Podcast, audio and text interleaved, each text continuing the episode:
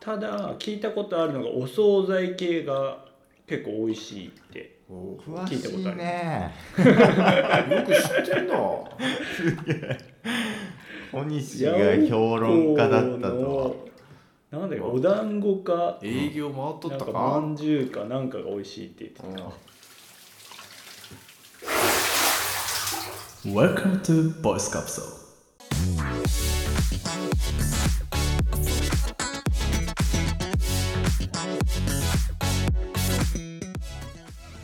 ディディディ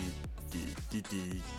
ディディディディディデ ィこんな怖い始まりでしたっけこの番組あのダークサイドに落ちたかもしれないねちょっとまだお正月気分も引きずっておりましてですねえまあ年末年始だったり、うん、まあ、長期休暇あるあるでこう久しぶりの人とさ会おうよっていうことになりませんあああ年末あるあるよねうん特に年末はよくあるね謎の忘年会しようっていううん合言葉、ね年末年始こっち帰ってくるのみたいなねそうそうそうあそるうあそるうそうあるあだるからまあこう年末年始のご挨拶を久しぶりにしたら「何してんの久しぶりに会おうよ」みたいなああ、会話になったりする中でね、ねあの怖いのがですねうん、差し飲みっていうやつですね、あもう101ですかうん、3人とかもまあまあきついかもしれないんですけど、まあ、何よりきついのは差しかなと思っていてうん、でやっぱこの年まあ30も超えてくるとですねこの今までさうん所属してる状況、まあ、だから中学高校大学の友達といかや、まあ、職場の人とかうん Yes こう何かに属していてるメンバーと差し飲みっていうのは、うんなんていうの、まあ、同じさ世界線で生きてるわけじゃんううんん、共通の話題があったり共通の悩みがあったりっていうのでああはいはい話はまあそれなりにできるんだけどおう過去に一緒だったけど今は違う、うん同じ大学だった同じ高校だったとか、まあ、うん同じ職場だったとかうんっていう人とその当時の感覚で話せるかなと思って久しぶりに会うとやっぱお互いもう今違うこう世界で生きてるわけなので、ううんんその当時のようにはいかないとうんまあねいうのでこう差し飲みって難しいなって改めて思うんだけど、うんどうすかお二人は差し飲み好きですか逆にその方が俺はいいなんか昔仲良くてうんいまだにちょこちょこ会ってる人と差し飲みするよりもほうなほんうか久しぶりに会う人の方が話題いっぱいないはいはいはいはい知らないからこそいろいろ質問できるみたいなうんなるほどねちょっと中途半端な人の方が差し飲みむずい気がするうんうん新鮮な話題がないというか確かにそうだよね、うんそうそうそ10年ぶりぐらいに再会した同級生うはいはい多分めちゃくちゃ話盛り上がるんですよ、ね、めちゃくちゃそう今何やってんのとか、うんうんどういういきさつで今そのやってることに行き着いたのかとかうさ、んうんそうそうそうまあいろいろこう聞くことはあって、うん今回楽しかったわじゃあ次も会おうよって言ってうああはいはいまあ早くて半年、うんまあ遅くてもまあ1年後とかにでやろうよって言った、うんその第2回目はあんま盛り上がんないっていうねああそのあー笹倉の言った通りもう1年前に10年分の話で盛り上がってるから、うん歴史はもう1話した年から分なじゃそんなもう盛り上がりにくいみたいな。そうそんなに進捗なかったみたい なそうそうそうそうそう そうあれみたいなあそだれかはらある次かも会うのは10年後ぐらいの方が実は良かったりするみたいなね確かにそれは落としそ穴れはあだるなうんあなんかそこのさじ加減またむずいなと思ってう、んもう差し飲みなんて久しくしてないから分からんわおー職場の人とかでも差しはあんまないあるけどそれこそ語る歴史が長くあった分全然話には困んなかったな、うんなんで山梨来たのっていうもうそういう話とかをまだしてないようなはいはいはいはいレベルの人とかそうなんで転職したのみたいななんかそんな話からできる人だったらもう全然大丈夫だなそうねうんあだから差し飲みのその難しいところってこのさっき言った、まあ、じゃあこのボイスカプセルの3人であれば、あうんそのあんま踏み込めない話題とかっていうところの気遣いうんはいうらんないというか、うんまあ、シンプルにこう気になったらさそれどうなのっていううん言えるわけじゃんうんうんうんでもこうちょっとね遠い関係性の人だと、うん気になってもあんまり話したくないって勝手に感じ取ったらそこをこう踏み込めないとかあそうだね、うんそれはってなるとあうんなんかう上辺の話しかできなくてあー確かになそうなんか聞きたいことはあるし聞けることはあるけど、うんここの話って掘っていいのかなみたいな、うんとか思い始めるともうねちょっと疲れちゃうとかあー確かそうだねもうそんな関係だったら差し飲みに誘うなっていうね差し飲み行くなってちょっとね思う節にはあるけまど本ね当はねうん、ってことはもう突っ込んでいいってことなんだよね差しで言ってるってことは突っ込んでいいんだよ確かにそうかもね差しじゃない時はちょっと周りの見え方配慮しなきゃいけなくなるけど、いやそれなるはあほるどねうん、なんか差しだからこそ結構突っ込めるっていうのはあるね、そ俺もそうだわ逆だから逆に俺3人とか4人とかの方がきついあー確かにね差し飲みの方が楽かもしんないわそう言われると3人4人はちょっと一定のこうん、う間合いの上取り辺方がねでそうそうそうそうそうそう会話をせざるを得ないもんおお前行ったなって思われるから ねそうそうそうあそこ掘ったみたいなね、なんかフねァシリテーションじゃないけどなんかそっちに回るなんかこう回し場回しに回っちゃうみたいな、だからうん案外そのなんか収穫がないというかなんか今日スカスカで終わったなみたいな感覚がああるんーだけ結ど局何の会話したんだろうみたいなね、そうそうそうでも2人だと別になんかちょっと気まずい時間があったとしてもなんだかんだそっちの方が、そいつのこまあ、とな2人んのか知れたな環境が、うん、できてる時点で多分まあ小西からどうかわかんないけど向こうから多分まあポジティブなね、印象がないとうん、あの差しには多分しないしないよなじゃないの、うんだから写真になったらもう好きなだけ踏み込んで写真したってことはもう何でも聞いていいでしょうと確かにで踏み込んでっていやじゃあもうお前にしか話してねえけどなっつって話してもらったりしたら多分仲が深まるね完全にね、確かに確かうにんうん、秘密の共有ですねなるほどむしろチャンスだチャンス、うん、確かにチャンスだね、その人と仲良くなるチャンスだと思ってもうぐいぐいいろんな話を聞いてそううんいきましょうとまあ相手に興味を持てるかどうかあ要するに相手を愛せるかどうかってところなんじゃないでしょうかはい、ね深くなりましたこれでまた一歩はい差し飲みはむずいねというオープニングでした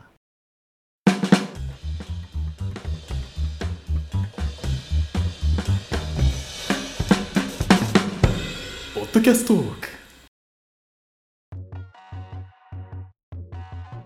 さあ今回も始まりましたポッドキャストトークポッドキャストよ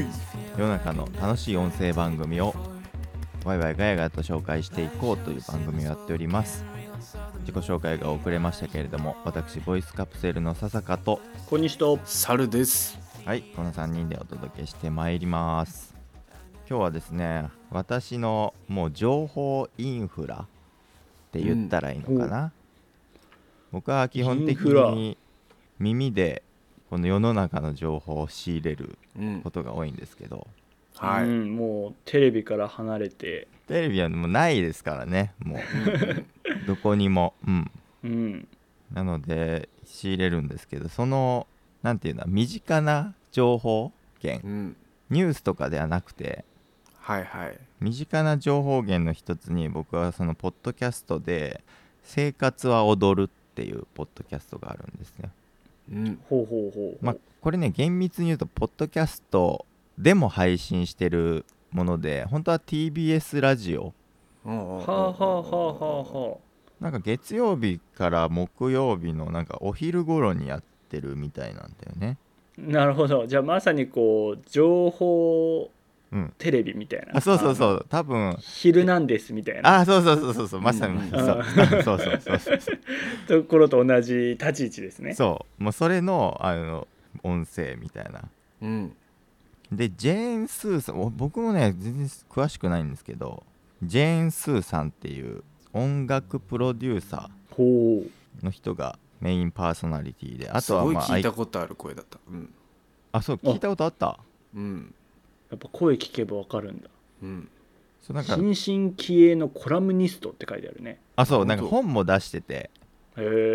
えまあ、本は読んだことないんだけど本読んでみようかなと思うぐらいいろんなそのなんか幅が広い知識の幅が広くておうおううでんしかもなんかこの人生に対する考え方もすごいいなんやそかうそうなんか悩み相談に対すあそるう回答がさやばいよねぶえぐいなんかこう的確というかうわえーうん引き出しえぐって思ったそジうそェうーン・スーさんは生まれ育ち日本の方なのあ日本の方ですあのあこれもあのウィキペディア情報なんですけどジェーン・スーっていうのは、あのなんか昔ねなんか外国人だと割引しますよみたいな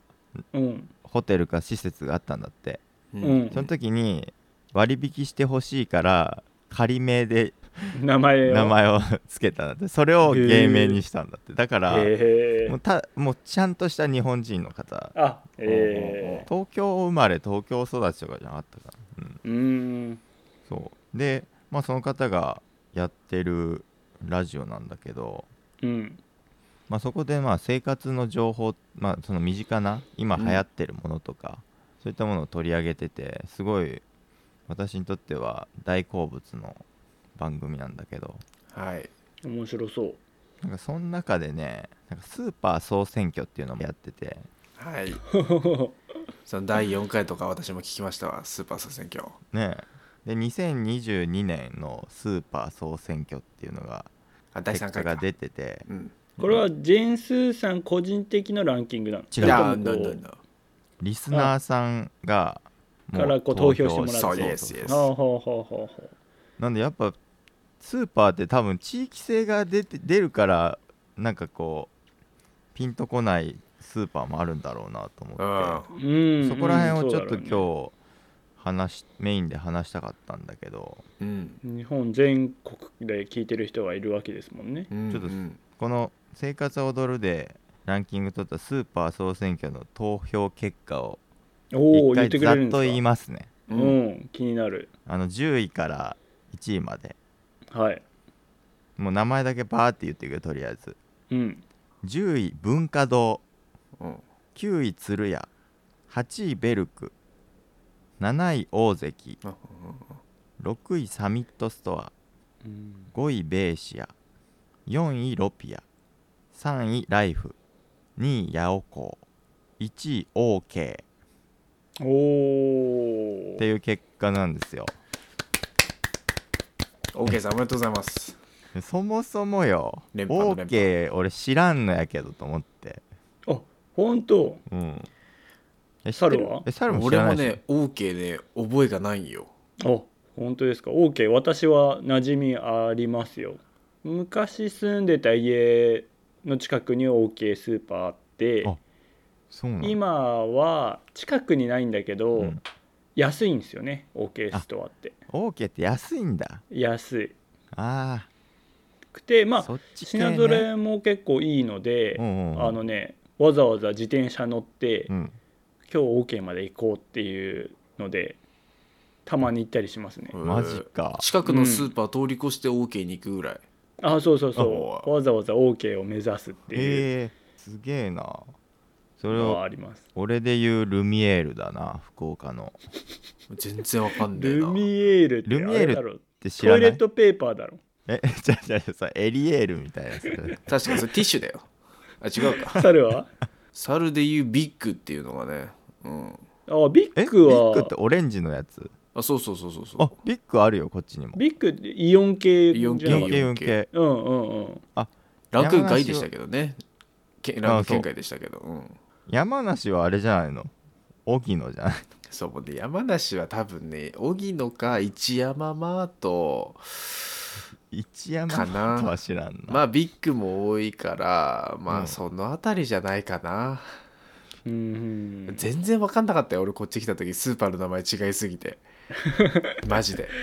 東京のスーパー一個もねえのあのさ9位に鶴鶴屋っていうのがあるんだけどうん、これは長野のスーパーらしいんだねうんほうほうほうほ結う構地元のスーパー系が結構出てたね山梨はない鶴屋ないと思うよわかあ少なくともない俺んだの覚えにはないそっか生活圏にはないとうんあそう小西は OK 知ってて八尾港は2位の八尾港おー知らヤんオコーも知ってますね八尾港ヤも知オってんのコーね綺麗あまあこれもスーパー行くスーパーによるのかもしれないんだけど、うん俺の実家の近くが八百子あってそうなんだあーなんかそこのスーパー八百子はうんすごいね店内が綺麗で一見あなんていうのオーガニックスーパーじゃないかとあ思うぐらい綺麗それぐらい綺麗でおープラスなんかね品揃えがすごい厳選されてて、うんうんうんうんそこのスーパーだとこういわゆる普通のスーパーにあるカップヌーラーメンカップラーメンとかうんがあんまり置いてなかったりするだから本当あ そうなんにちょっとこう高級志向なのかなって思うぐらいへあそーうなんだただ聞いたことあるのがお惣菜系が結構美味しいっておー詳聞いたことしあいりねよく知ってんな。小西が評論家だったとこうのなんだっけお団子か営業回っとなっんたかか。まんじゅうかなんかが美味しいって言ってたうんなはそうなんうんいや面白いな3位ライフは僕はあの東京の家のはい。一番近くがライフなのでライフは猿も使ってましたよ。ライフはいっぱいあるよねライフはすごいよねうんライフはねパンが美味しいよねスーパー評論家小西先そう生。なのありがとうございます。ライフってパン屋さんがこう併設されてないあされてるされてる覚えてるうんされてるあれってそんなないじゃん普通のスーパーああ確かにそっかそうそうサミそッうトもなんかついてるサミットある気がするああ本当そうそうでもライフはなんかカレーパンが ね有名みたいですよめちゃくちゃ出てくんな。めちゃくちゃ詳しいな、いや俺パンで言うと徳島地元にうんあのハローズっていうね24時間のスーパーがあるんですよへえ。ほ小西はと徳島遊びに来た時連れてってないかもしれないけどう、うん、ハローズ覚えてないなコンビニではないのスーパーなの、うんセイコーマートみたいな感じじゃないあ違う違うセイコーマートじゃない北海道のねそう北海道のセイコーマートせ北海道のセイコーマートもスーパー並みにあの品揃えがいいんだようんうんうん、あの野菜とか肉とか売ってるコンビニ売ってるよねうんそうでもそれとはまた違った感じなのあそれとは全然違うもう普通にでかいスーパうんそれでめっちゃで24時間営業なのーもうそうそうそうそうへーやってて徳島の人なんて来ないだろそれこそあの僕の好きなあの特勤マッシュあのうんうん昔墓場のラジオって紹介したと思うんだけどあの人たち徳島なのね、うんあはいはいはい、で別番組で月曜特勤マッシュっていうのもやってるんだけど、うんまあ、それでなんか渋ちゃんがね同じ今の小西と同じこと言ってたんようん誰が 誰がね24時間営業して来るんだ徳島でうんみたいな、うんうんそしたらやそそれでその夜中の3時ぐらいに行く機会があったんだっておうおうそしたらやっぱりそのなんかこうエッセンシャルワーカーの方たちそういうその配送ドライバーとか、うんうんうんそのね工事関係とかの人たちが結構いるんだってへーだからやっぱそういう人たちに需要があるんだなって言って24時間スーパーうっんていう話をしてましたけど、ハローズはね回り道しましたけどパンが美味しいんですよあけそこにの話だったんだねへーそうだから実家帰って楽しみの一つとしてはハローズのパンを食べるっていうのはへうーんシュガーロールっていうおあシュガーロールう、ん、あ美味しそっていうのがあってシュガーロールだったかなちょっと正式な名前忘れたんだけどうまあ砂糖がこうあそうそうそうかかってかかってるでそれをちょっとトースターで焼くとパリパリして美味しいんですけどうんへえそう地元のスープまあでもこのランキングもねやっぱり地元に根付いたっていうかねち地域住民の圧倒的支持を得てランクインされてるところがね多かったよないやそうだよねうん10位らへんは全然分かんなかったなそう文文化堂はでも東京にあるっぽいけどへねー数店舗しかないいやわかんないカステラ売ってそうだもんね文明堂な、あとベイシアは群馬県うん、ベイシアは聞いたことあるな。山梨のが一個も入ってなかったなランキング山梨はねないね荻野ビッグイ一山マートバロあ、バローもあるの山ね梨。バロー何あるバロー知ってんの何そのバローは、あれでしょコナン君愛の知とか岐阜とか。バローみたいな ーあーバローバローも大きいですよ。バローはね、バロー結構いいもんが置いてあるってイメージだなあ、そう、バロー、そこそこなんだけどコロッケが安いですね、ちょっと今度行った時に探してみるわうん、ちょっともう今最近物価のあれでうん上がってるかもしれないですけど、僕がいただから45年前はシンプルなコロッケ1個19円で売ってましたねへえすげえなてか小西あのスーパーでブログ書いてくんねねスーパーブ ログ、こスこーはパー評論家ここはこれが美味しいよみたいなそうなんか最近俺もなんかほんと節約するようになって自炊するようになって、ううんんスーパーをこう使い分けるってことをしはし始めたのねおえーすごい主婦それ上級者だねそうあここどういうはふうに分けてんのうんだから鶏胸肉を買う時は業務用スーパーうんみたいなほうほうほうほとかあとはその野菜とかはルミエールまあルミエールって激安をルミエールっていうんで すけど福岡ではねかなり有名なんですけど う、あー全くドそン・うキじゃホあーりませテんねとはまた違うんいでやそれ激安ジャングルじゃな いよそうなんかそういう感じでこう使い分けるんだよねでもそれってさあの日によって変わったりしないのいやそこうなのの日は鶏肉こっちが安いけどとかさあのね俺もそれをね何度も通い詰めてうん調査したんだけどうんルミエルが安くなってる日を日でも業務用スーパーの鶏肉の方がやっぱグラムあたり安いんようんへーもうどこの鶏をかっさらってきてるのか知らないけどまあ鳥というところで言えばねそうそうあとまあ冷凍食品だともうれ業務用スーパーとかねあーそうだね、うんだから冷凍する前提のものはやっぱ業務用スーパーがうん確かに山梨も業務用スーパーある業務用スーパーは、まあ、バロよりあるんじゃないかなああじゃあもう業務用スーパーは本当もう今全国にあるんだねえ超うん業務用スーパーめっちゃいいその僕あのコーヒー豆はいはいはいおーはね昔はねカルディとかいうねこのコーヒーショップとかあとはうん街のカルディ街のねちょっとしたおしゃれなコーヒーショップとかで「おここで豆買ってっか?」みたいな感じで買ってってたんだけどうん、あれそこだったらグラム売りですよねそうそうそうそんな感じだ 100g いくらぐらい3000円とかするのいやまあそうですね 100g3000 円まだしないけど、うんまあ、結構高いよねそれこそ 100g200 1うんいくら円300円とかうんもう業務用スーパーもうバカ安いんよほう 380g で400円とか 10g1 円やん